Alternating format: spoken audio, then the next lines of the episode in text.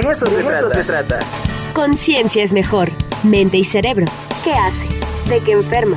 Con José Ramón Eguibar Cuenca. De eso se trata. Y ya está con nosotros el doctor José Ramón Eguíbar Cuenca, director general de Desarrollo Internacional de nuestra universidad. ¿Cómo está, doctor? Muy buenos días. Muy buenos días, Ricardo. Muy contento de estar aquí con ustedes. Doctor, pues qué gusto saludarlo, recibirlo aquí en su espacio, con muchísimo gusto, con un buen cafecito, como debe de ser aquí en las mañanas. Y pues, ¿de qué nos hablará el día de hoy, doctor?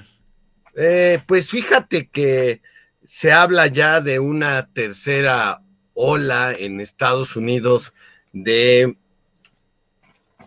muertes debidas a sobredosis de, de perdón, permíteme, de opioides. Así es. Eh, y esto se debe a que ha habido una diversificación en eh, el número de eh, casos que tienen sobredosis por fentanilo porque se ha diversificado el mercado y sobre todo porque ahora a otras drogas, cocaína, metanfetamina, le combinan fentanilo, el adicto no lo no, no se da cuenta y entonces puede caer en sobredosis. Lo peor de todo es que la sobredosis lo que hace es parar una parte muy importante de nuestro cerebro que está muy, muy abajo, como si fuera un ramillete de flores, y entonces le llama tallo cerebral a esa parte, ¿sí? Porque es como el tallo y luego ya sale pues, lo que conocemos del cerebro. Ahí hay un lugar, un grupo de neuronas que se encargan de que tú y yo respiremos.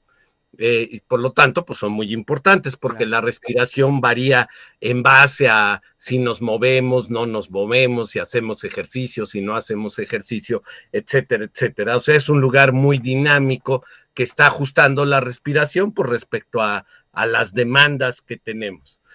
Eh, bueno, ese centro respiratorio es muy sensible a los opioides, así se llamaría este grupo de sustancias.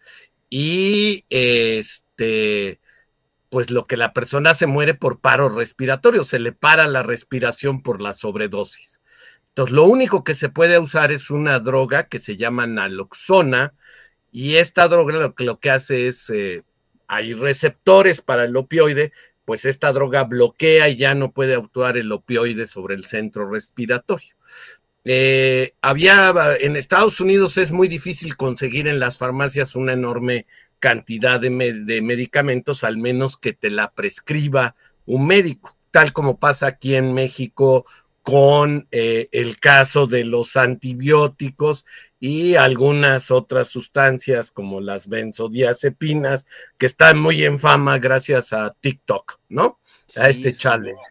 Terrible también. Eh, de verdad, eh, cuando yo vi eso, no me lo creí, pensé que era un tema fake, pero no, no, no, este, y lo tenemos aquí en nuestro país, que es lo peor, ¿eh? Sí, bueno, ya ha habido varios muchachos que han acabado en el hospital. Por suerte, estas drogas tienen un rango amplio entre que te afectan y te matan. En el caso del fentanilo es muy cerquita. Entonces, digamos, el high que llaman los americanos, el efecto de la droga y la, y la dosis a la cual te mueres es muy chiquitita. En el caso de las benzodiazepinas es muy grande y eso, pues es bueno. Las dos siguen siendo sustancias que, que no se deben de usar, solo deben de ser prescritas.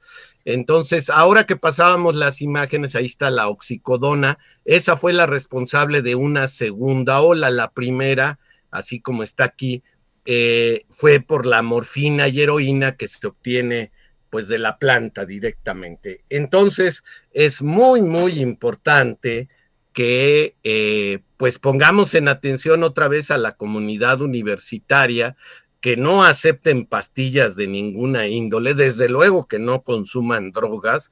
Eh, la idea de los de las personas que se dedican a este negocio, pues es enganchar a la gente, engancharlo a, una, a una edad temprana para que queden ligado a esto. El problema ahora, a diferencia, el tabaco te mataba a largo plazo, estas sustancias te matan al corto plazo. Así es. Entonces, tenemos que estar muy atentos. Ya habíamos tocado, ¿te acuerdas?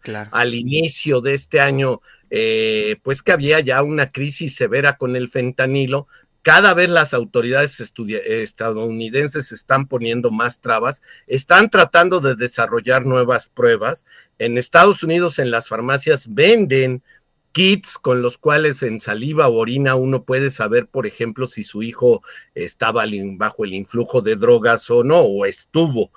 Entonces, este, pues yo recomendaría aquí a los papás de los universitarios que pues hablen con sus hijos, les expliquen que esto pues ahora puede tener una, una causa mayor como es la muerte, pero pues que no se dejen enganchar y que si encuentran a alguien nos hagan favor de reportarlos a las autoridades, a las autoridades universitarias, a las autoridades municipales. Hay varios municipios donde tiene presencia la universidad.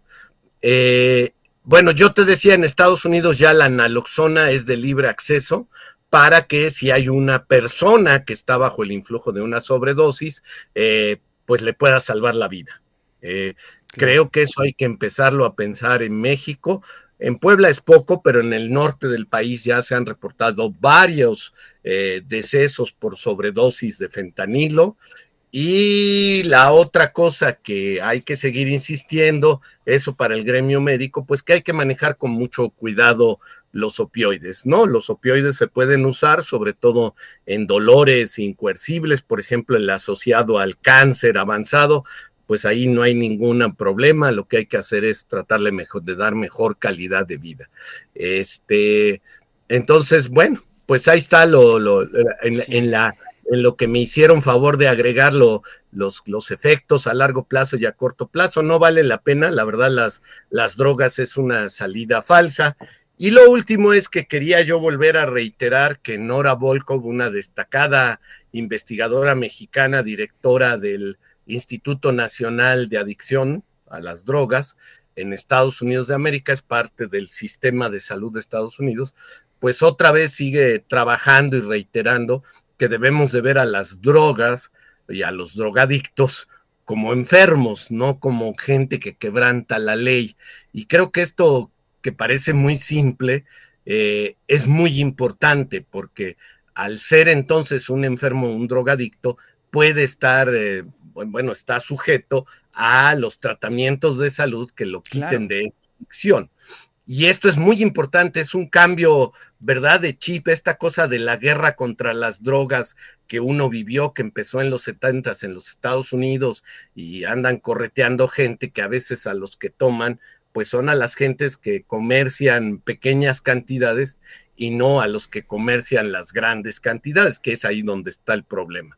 Entonces creo que Nora Volkov está haciendo un, la doctora Nora Volkov, un extraordinario trabajo en pues volver a, que se retome esto, a que se quite, eh, digamos, este estigma y que podamos empezar a transitar y tratar a la gente que tiene alguna adicción a las drogas, que hay muchas, ¿no? El problema de la adicción es que siempre pensamos en las drogas más duras, pero hay una enorme cantidad de adicciones. Hay adicción al juego, hay adicción al azúcar, hay adicción al café, hay adicción al té, hay adicción al chocolate y con distintas características, pero todo comparten el mecanismo de recompensa del cerebro.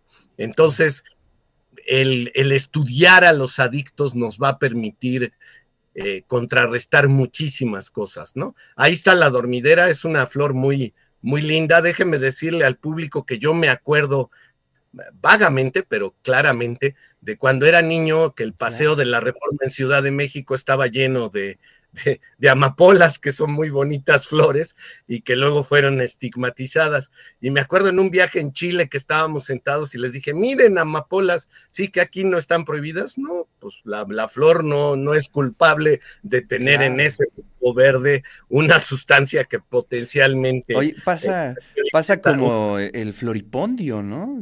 Conocido, ah. pues es una, prácticamente es una planta eh, silvestre, ¿no? Que crece en muchos lados aquí en la ciudad de Puebla. pues que se utiliza también para este como droga, ¿no? Como este pues sí, pues sí, como una alternativa a todas las los matices de drogas que existen. Claro, este, la ayahuasca, que es del, del sur del continente, este, y que ahora también está un poco de moda, eh, como hace años eran los hongos alucinógenos, este, pues también, de hecho supe de alguien, de un chamán peruano, que lo, lo, agarraron en la aduana y le querían dar 40 años de cárcel y traía porque iba a ir a, mm, yo no sabía, hubo un congreso de chamanes de América, de, de América, por ahí por San Luis Potosí, donde se usa el peyote con fines eh, adivinatorios y pues el peyote, que te vuelvas adicto a la psilocibina, que es la, la, sustancia activa, pues es muy difícil, pero si agarras mil peyotes y extraes un gramo de psilocibina, la, la cosa cambia mucho, ¿no? O sea, eh, eso es lo que tenemos que, que entender. y que bueno, hay, hay, un interés del mercado. Este, déjenme decirles que del tabaco original al tabaco, al famoso tabaco Virginia, eh, la concentración de nicotina aumentó 40%, como las mazorcas las hicimos de ser así a ser enormes, ¿no? Exactamente ese proceso de domesticación del maíz, pues lo hemos hecho también con las otras plantas que tienen otras sustancias, ¿no? Entonces, eso hay que entender. Acabas de decir algo muy importante, que es, eh, pues esto, el, el que los humanos siempre se han acercado a las plantas que los pueden nutrir y a las plantas que les pueden ayudar a adivinar el futuro. Claro. Oye, pero qué interesante que eh, se está dando esta perspectiva fuera de la moral, ¿no? Es decir, porque bueno, pues el estigma hacia la gente que es adicta pues, a ciertas cosas, ¿no? O a una de tantas eh, eh, sustancias. Es decir, a ver, pues una cosa es el tema moral, pero aquí tenemos un problema de salud, ¿no? Y, y como tal se debe de tratar con estrategias y creo que eso es un gran avance, doctor. Sí, sí, yo creo que el esfuerzo que, perdón, hecho la doctora Volkov es de mucha importancia.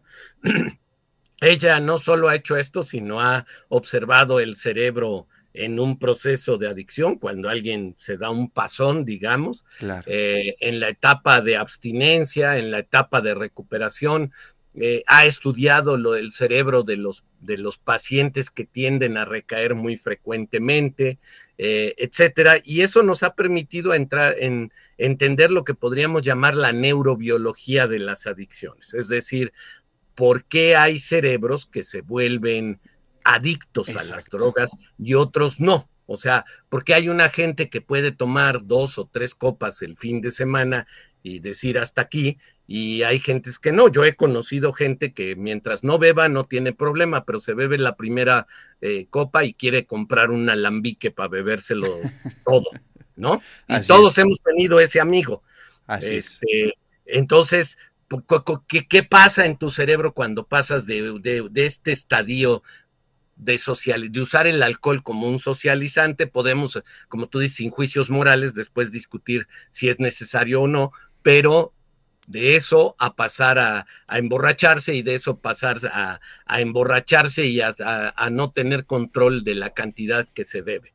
Eh, lo mismo pasa con las otras drogas, por eso, por eso los que comercian, los, los, los eh, pequeños comerciantes, pues tratan de captar nuevos clientes y saben que entre más temprana es la edad, más seguro va a ser adicto pues por el resto de su vida, que eso es lo que quieren los que venden alcohol y los que venden tabaco y los que venden estas drogas que llamamos ilícitas. Ahí, ahí va a haber que, que, este, que discutir, ¿no? O sea, ¿cuánto tiempo lleva en la Cámara de Senadores lo de la marihuana de uso recreativo? Sí, Entonces, lo único que haces al no tener legislado, pues es crecer. Aumentar el mercado negro, ¿no? Claro, y entonces eso es lo que le conviene. Al, al, al, final al expendedor, pues lo que quiere es eh, eso, que, que, esté en, el, en la argumentación. Entonces, pues requerimos de acciones muy asertivas, de políticas públicas que ayuden a manejar el problema. Y yo estoy de acuerdo contigo, este Ricardo, qué mejor que no, que dejemos ya de estigmatizar a esto, ¿no? A mí me tocó en mi juventud de que esa era la característica Así es. Sí, la verdad es que ahí, hay mucho que avanzar todavía. Hay muchas preguntas, Doc. Eh, tenemos tiempo todavía. A ver, producción, si me dice si tenemos todavía tiempo. Porque, a ver, nos dice aquí, por ejemplo, Federico, dice, quiero hacerle una pregunta al doctor Eguíbar. ¿Existe alguna sustancia que bloquee o merme los efectos de la cafeína? No que yo sepa. No. Lo que puedes hacer, digamos, cualquier adicción, lo mejor es ir bajando la dosis. es decir, si ya eras un adicto y te tomas seis, ocho tazas de café al día o de té, es lo mismo. Claro. De té verde, sobre todo, tiene teofilina y es exactamente igual el mismo efecto que, que la cafeína a nivel celular. Pues es empezar a tomar seis esta primera semana, eh, cinco la siguiente, ir bajando o bajarle, si tomabas expreso, bajarle. Claro. Hay que tener eh, que muy claro ahí, y a lo mejor vas a necesitar que te ayude alguien, un profesional, porque yo he visto a gente que dice, yo mejor me tomo una cerveza que un tequila, porque la cerveza solo tiene menos concentración de alcohol, aguas, pero bebiste más. Claro. Entonces, en la cantidad, al final bebes la misma cantidad de alcohol, ¿no? De, tomen que si es 40% Gray, Gray, Lussac, 60 mililitros, 24 mililitros es agua y el resto es alcohol. Así es. Igual en la cerveza al 12%, multiplíquelo, saquen es pues 12 mililitros, pero si te tomaste 350 mililitros, te bebiste esos 8 mililitros de alcohol. Con tres cervezas es el equivalente a un shot de tequila, tequila. fuerte. No, pues ya. Ahí está la respuesta. Entonces fuiste al cubetazo y entonces dices, ah, no, yo, yo, yo bebo con moderación, nada más me tomé tres caguamas. Ah, bueno. Te bebiste, te bebiste También tengo amigos de esos. También tengo amigos de esos, doctor. Sí, claro. Entonces bebieron más, pero en la cabeza queda esa idea, ¿no? Claro, claro. Decía mi tía, poco veneno no mata. Así es. Y sí, sí mata.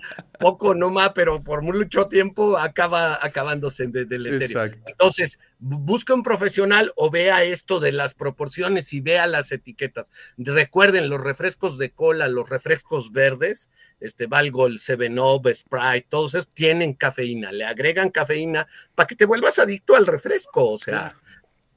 Pues ni hablar. Doc, muchísimas gracias. Le mando un gran abrazo y nos vemos acá el siguiente martes. muy bien, un abrazo, Ricardo.